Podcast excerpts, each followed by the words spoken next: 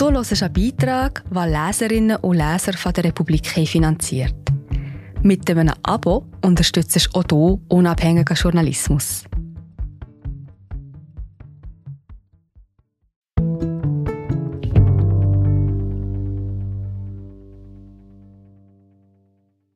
Ökologische Kräfte verlieren Wahlen. Die Aushandlungen über Klimaschutz schlittern in den Kulturkampf. Was tun? Warum die grüne Bewegung besser zuhören muss. Von Elia Blühle. Gelesen von Jonas Gigax. Der Backlash gegen die Klimapolitik hat begonnen. Und er wird hässlich. In der Schweiz haben die Grünen und die Grünliberalen viele Sitze verloren. In Deutschland sinken die Umfragewerte der ökologischen Kräfte. Dafür gewinnt die in Teilen gesichert rechtsextremistische AfD. In Großbritannien hat der konservative Premierminister Rishi Sunak die einst ambitionierten Klimaziele weitgehend aufgegeben. In den Niederlanden will der rechtspopulistische Wahlsieger Geert Wilders das Klimagesetz in den Schredder werfen. Argentinien hat einen Anarchokapitalisten zum Präsidenten gewählt, der eine Kettensäge schwingt und die Klimaerwärmung für eine Lüge hält. Ihrerseits ist die Klimabewegung zersplittert driftet teilweise in Linksradikalismus ab, der Menschen weder aktiviert noch anschlussfähig ist. Möglich, dass wir eines Tages zurückblicken und sagen werden, 2023, das war das Jahr, in dem die ökologische Euphorie ihr Ende fand. Politik ist immer auch ein Streit um Aufmerksamkeit. Und die Aufmerksamkeit liegt woanders. Bei Kriegen, Energiekosten, geopolitischen Gewittern. Das ist aber nur die eine Hälfte der Antwort, wieso antiökologische Politik gerade floriert. Die andere? Die Debatten um Klimaschutz schlittern in Identitätsgezänke ab, indem über Moral, Symbole, Kultur gestritten wird, anstatt über den gigantischen Umbau der globalen Infrastruktur und Weltwirtschaft. Einmal gemütlich im ökologischen Klimakultur. Wir sind gerade wieder da. Ich bin Marie José, Wissenschaftsjournalistin bei der Republik. Und ich tue dich hier kurz stören. Mir gefällt bei der Republik, dass sie vertiefen. Es sind mehrheitliche Geschichten, die auf Hintergrund eingehen. Für das Lesen oder Hören, beim Joggen, beim Kochen oder wie man noch einen langen Tag vor dem Computer einfach möchte die Augen zutun. Wir sind werbefrei und nur von unseren Leserinnen und Lesern finanziert. Unter republik.ch slash hallo kannst du auch hier ein Abo lösen. So, und das war es auch schon mit der Störung.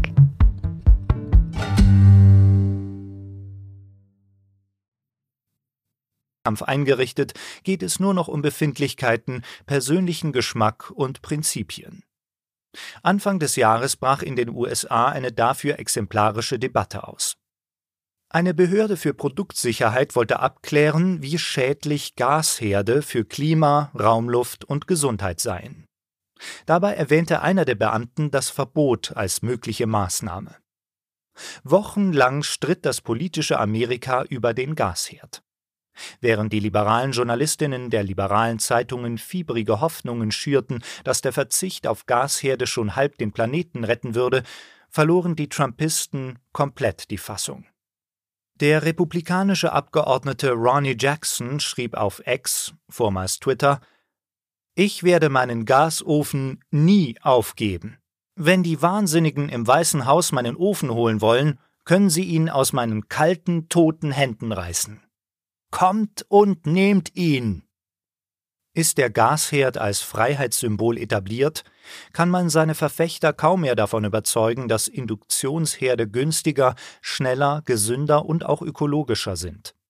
Klimafragen werden dann nicht mehr materiell und politisch, sondern nur als Kulturfrage verhandelt. Man streitet, wieso das, was man fühlt, sieht und glaubt, richtig oder eben falsch ist. Diese Klimakulturkämpfe sind wie Rorschach-Tests, auf die wir unsere Voreingenommenheit projizieren. Alle sehen das, was sie sehen wollen. Wie unversöhnlich solche ökologischen Kulturkämpfe eskalieren können, erlebte ich selbst am eigenen Leib, als ich 2016 in den USA unterwegs war. In Bozeman, einer Universitätsstadt im konservativen Bundesstaat Montana, übernachtete ich bei Studenten, mit denen ich mich angefreundet hatte. An einem Nachmittag lieh ich ein Fahrrad aus. Die Studenten warnten mich, ich müsse außerhalb der Stadt aufpassen. Da mag man Velofahrer nicht. Ich hielt das für einen Witz. Auf den Straßen, breit wie Flugzeugpisten, drängten mich Autos gefährlich nahe an den Straßengraben und ließen ihre Motoren aufheulen. Ein Pickup überholte mich, ein Mittelfinger ragte aus dem Fenster, der Truck spuckte eine Rußwolke aus, die mich vollständig einnebelte. Alles wurde schwarz. Als ich mein Erlebnis später meinen Gastgebern erzählte, zuckten sie nur mit den Schultern und sagten, ein Coal Roller hat dich erwischt. Wie ich später erfuhr, sind Coal Rollers getunte Pickups, bei denen der Motor so modifiziert wird, dass mehr Diesel als normal eingespritzt wird.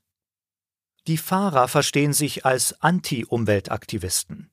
Ihr Hass richtet sich gegen Tree-Huggers, gegen alles, das im Verdacht steht, grün zu sein. Elektroautos, Fußgängerinnen, Fahrradfahrer. Der Unbekannte hat mich nicht eingeräuchert, weil ich ihn provoziert hätte. Er hat nicht einmal mein Gesicht gesehen, geschweige denn gewusst, wer ich bin. Die Abgase galten allein seiner Projektion, der Vorstellung davon, wofür ich stehen könnte. Diese Coal Rollers sind kindische Vollidioten.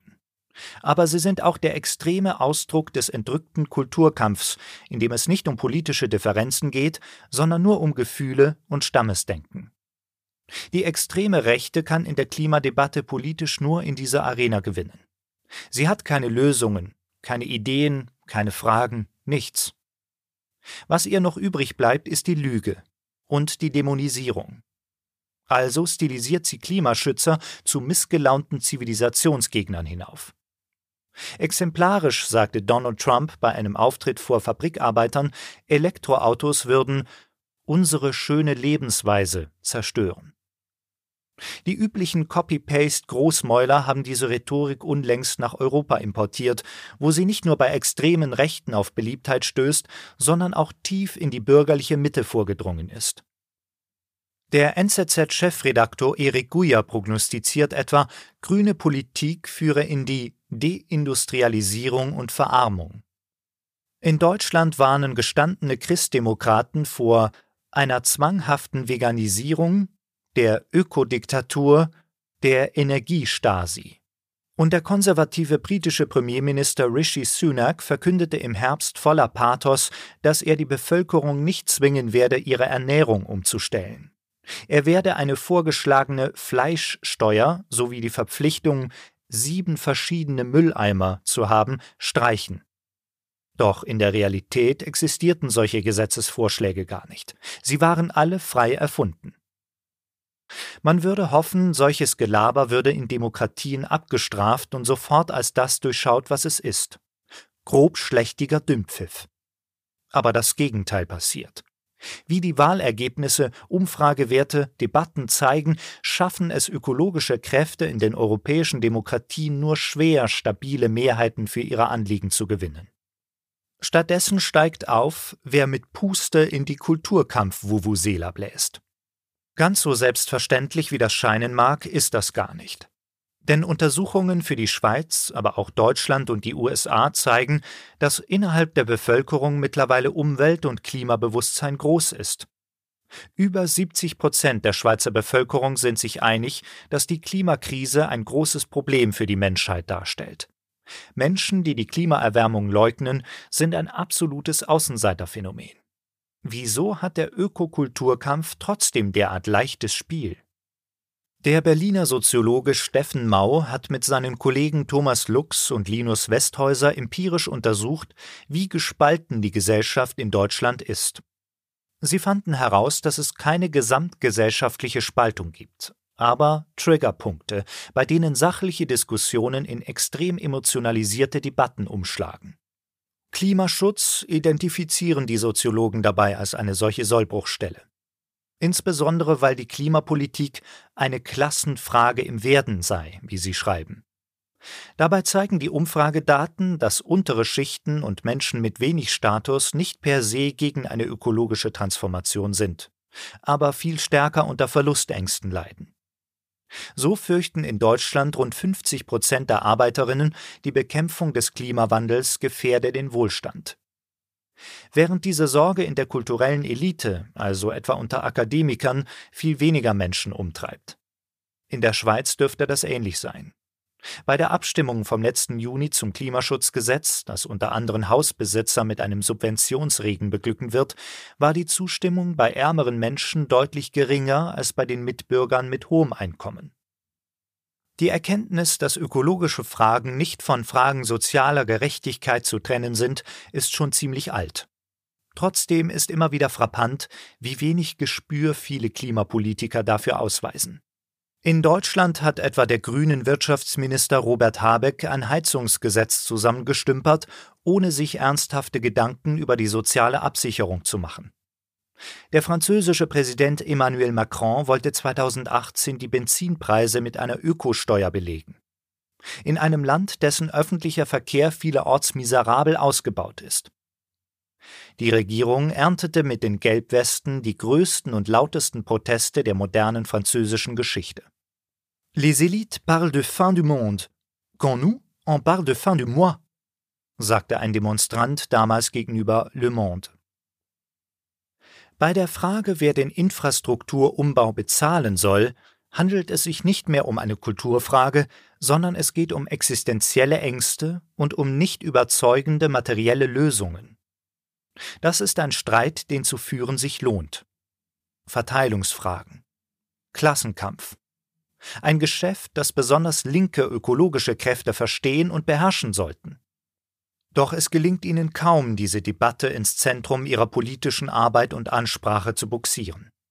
Oder sie schweigen einfach dazu. In der Schweiz scheiterte die ehemalige SP-Bundesrätin Simonetta Sommaruga 2021 mit dem CO2-Gesetz auch weil es ihr nicht gelang, glaubhaft zu vermitteln, wer die Milliarden bezahlen soll. Die SVP killte die Vorlage mit Klassenkampf. Die Kosten für Benzin, Heizöl, Mieten, Liegenschaften würden explodieren. Sie flutete die Debatte mit Zahlen, pflasterte das Land mit dem Slogan Fliegen nur noch für die Reichen zu. Die SVP kam damit durch. Auch weil die größte Schwäche der politischen Ökologie oftmals nicht ihre Gegner, sondern die eigenen Verfechter sind. Würden in der Schweiz nur Akademiker wählen, gewönnen die Grünen, die Grünliberalen und die Sozialdemokraten zusammen eine absolute Mehrheit. Auch in Deutschland ist die Grüne Partei eine Partei der überdurchschnittlich hohen Einkommen. Eine neue Studie zeigt, dass in Deutschland 62 Prozent der grünen Anhänger angeben, sich hauptsächlich mit ihresgleichen zu umgeben. Sie hätten, schreiben die Forscher, die Tendenz entwickelt, sich vom Rest der Gesellschaft zu entkoppeln. Zwar sind sie tolerant und offen, weisen aber laut den Daten stärkere Tendenzen einer homogenen Parallelgesellschaft auf als etwa Menschen muslimischen oder christlichen Glaubens. Vielleicht halten sich auch deshalb falsche Annahmen so hartnäckig. Ein weit verbreiteter Irrtum ist zum Beispiel, dass weniger gebildete, ländliche oder ärmere Menschen ein weniger stark ausgeprägtes ökologisches Bewusstsein hätten. Neulich hat mir ein junger Akademiker von einer großen Schweizer Uni nach einer Podiumsdiskussion erzählt, dass er wirklich kaum mehr fliegen würde. Und dann meinte er, wir müssen endlich aus unserer Blase ausbrechen, auch die anderen erreichen. In linksliberalen grünen Kreisen, die sich oft als besonders ökologisch verstehen und im Klimadiskurs tonangebend sind, begegnet einem der Wunsch nach Aufklärung dauernd. Die Vorstellung, es gäbe ein Wir und die anderen, die bisher nicht begriffen hätten, die man aus einer Höhle der Unwissenheit und Ignoranz befreien müsste. Ohne dass je genauer darüber nachgedacht wird, wer wir, die Blase und wer die anderen sind. Das pädagogische Reden über Notwendigkeit und Dringlichkeit unter seinesgleichen öffnet aber weder die Herzen noch den Verstand. Im schlechtesten Fall versetzt es Menschen in lähmende Panik. Im zweitschlechtesten bringt es sie zum Gähnen.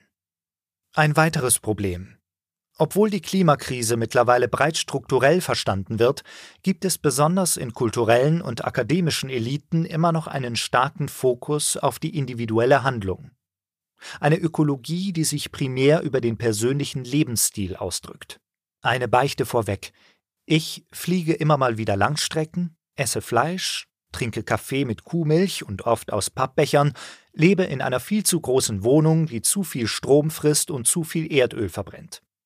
Ich habe keine guten Ausreden dafür, also versuche ich es gar nicht erst. Das entspricht nicht dem Bild, das viele von mir haben.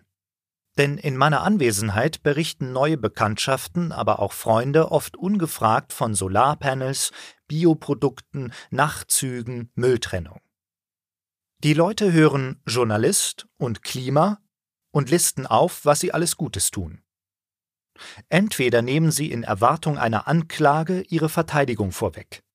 Oder, und diese Erklärung halte ich für plausibler, wer einen Tesla fährt, sich Solarpanels aufs Dach montiert und mit dem Nachtzug in die Ferien reist, befriedet nicht nur das Gewissen, sondern kann auch moralische Lorbeeren einheimsen. Das Biogemüse ist ein bequemer Weg geworden zu sagen, Hallo, ich bin ein ernstzunehmender und liebenswerter Mensch damit keine Missverständnisse entstehen. Dieses Verhalten ist großartig. Und ich möchte keineswegs in das blödsinnige Gedöns einsteigen, das ökologisch geleitete Entscheide als Eitelkeit, Egoismus oder ähnliches abtut. Aber in einer Welt, die Nachhaltigkeit finanziell oft bestraft, hat dieser Lebensstil Vorbedingungen. Zeit, Geld, Eigentum und Infrastruktur. Der Flug nach London und Berlin ist nicht nur viel schneller, sondern auch fast immer günstiger als der Zug. Ferien in der Schweiz, das Gemüse vom Hof, nachhaltig produzierte Mode, alles sacketeuer. Wie die Mietwohnung geheizt wird, kann man als Mieterin nicht beeinflussen. Und es gibt einen Grund, wieso auf dem Land die Autoprüfung gefeiert wird wie der Schulabschluss. In einem Dorf, in dem der Bus alle zwei Stunden hält, garantiert das eigene Auto ein gewaltiges Maß an Spontaneität. Fast drei Viertel der in Deutschland befragten Produktionsarbeiter stimmen in der Studie von Steffen Mau und seinen Kollegen der Aussage zu, eine umweltschonende Lebensweise werde primär von jenen Gruppen gefordert, die sich teure Bioprodukte leisten können. Sie befürchten, dass ihnen durch eine rasche Dekarbonisierung zu wenig zum Leben bleibt, die Bewegungs- und Entscheidungsfreiheit gestohlen wird. Anderen wiederum erscheinen der Verzicht und die Entschleunigung als Ausweis ihrer moralischen Integrität. Das ergibt kaum lösbare Spannungen. Viele Menschen, die in der sozialen Hierarchie unten stehen und weniger Möglichkeiten haben, in ihrem beruflichen Kontext eigenständig und autonom zu entscheiden, pochen umso mehr darauf, dass sie im Privatleben diese Entscheidungsfreiheit behalten, sagt der Soziologe Steffen Mau. Kleben sich dann noch Aktivisten auf die Straße, kracht die Faust auf den Tisch. Da kann die Widerstandstheorie hinter dem zivilen Ungehorsam noch so durchdacht sein. Was bei vielen Autofahrerinnen ankommt, ist die elitäre Moralpredigt. Die gebildete Mittelschicht will einem nun vorschreiben, was richtig ist und wertet den eigenen Lebensstil als falsch und unethisch ab. Das Jahr 2024 wird ein historisches Superwahljahr. In den USA, in Indien, in Indonesien, aber auch in zahlreichen Ländern der EU bestimmen die Bürgerinnen neue Parlamente und Regierungen. Will die ökologische Politik gewinnen, benötigt sie neue Strategien. Ex-SVP-Nationalrat und Verleger Roger Köppel wird morgen nicht aus dem Bett hüpfen, in den Spiegel schauen und sich plötzlich denken, dass die Klimaerwärmung doch eine existenzielle Bedrohung ist. Einerseits, weil es psychologisch brutal schwierig ist, sich einzugestehen, dass man gründlich falsch liegt. Andererseits, und das gilt für alle Identitätspolitiker, weil er dadurch seinen Fame, seine Abonnenten, seine Wohltäter verlieren würde. Wie der amerikanische Schriftsteller Upton Sinclair sagte, es ist schwierig, einen Menschen dazu zu bringen, eine Sache zu verstehen, wenn sein Gehalt davon abhängt, dass er sie nicht versteht. Das Gute ist, in der Schweiz haben es Leute wie Roger Köppel erstaunlich schwer. Vielleicht wollen sie auch deshalb nach Deutschland expandieren. Hierzulande muss man alle paar Monate abstimmen. Das erdet die Debatte. Je konkreter die Diskussion, desto schwerer hat es der Kulturkampf.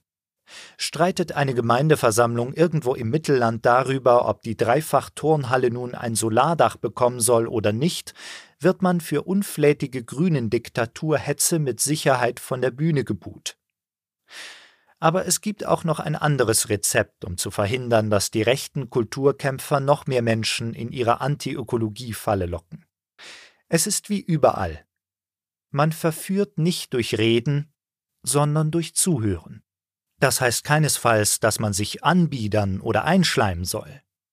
Aber es bedeutet, man sollte in der Diskussion, im Austausch, im Streit verstehen wollen, wieso jemand sagt, was er sagt, wieso jemand wählt, wie er wählt, wieso jemand sich gegen den Klimaschutz verwehrt, obwohl er die globale Klimaerwärmung sehr ernst nimmt, sich vielleicht sogar davor fürchtet.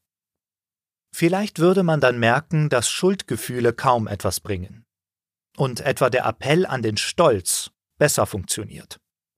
Die USA haben darum ihre Soldaten in den Weltkriegen nicht mit Du bist ein Waschlappen, wenn du nicht kämpfst rekrutiert, sondern mit Uncle Sam, ausgestrecktem Zeigefinger und dem Slogan Dein Land braucht dich.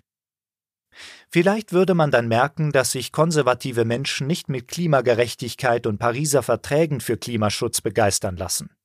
Dafür aber über ihre Werte, Patriotismus, Familie und Sicherheit. Vielleicht würde man dann merken, dass sich Menschen und ihre Meinungen kaum ändern lassen. Aber es bequemer ist, ihnen aufzuzeigen, dass sie bereits glauben, was sie glauben müssen, um den Wert der Ökologie zu verstehen. Zum Beispiel, was ist christlicher, als den Planeten zu schützen, den Gott, laut Bibel, den Menschen anvertraut hat? Vielleicht würde man dann merken, dass viele nicht über Berge, sondern über Maulwurfshügel stolpern. Dass Klima- oder Energiepolitik über Feuerwerke, Flugshows und Duschen nicht nur verhältnismäßig sehr wenig CO2 spart, sondern auch unverhältnismäßig viele Menschen wütend macht. Wer ernsthaft politisch denkt, versucht das Denken anderer mitzudenken. Gegenseitiges Verständnis entsteht durch Austausch, Empathie und einen offenen Diskurs. Das erfordert den Respekt vor unterschiedlichen Meinungen, Geduld und auch die Bereitschaft, eigene Ansichten immer wieder zu prüfen. Wie sagte der Philosoph Epiktet, die Natur hat dem Menschen eine Zunge, aber zwei Ohren gegeben, damit er doppelt so viel zuhört, wie er spricht. Die ökologischen Kräfte haben in den vergangenen Jahren viel gesprochen und wenig zugehört. Wollen Sie verhindern, dass Ihnen der Klimadiskurs weiter entgleitet, müssen Sie an einem unbequemen Ort beginnen. Bei sich selbst.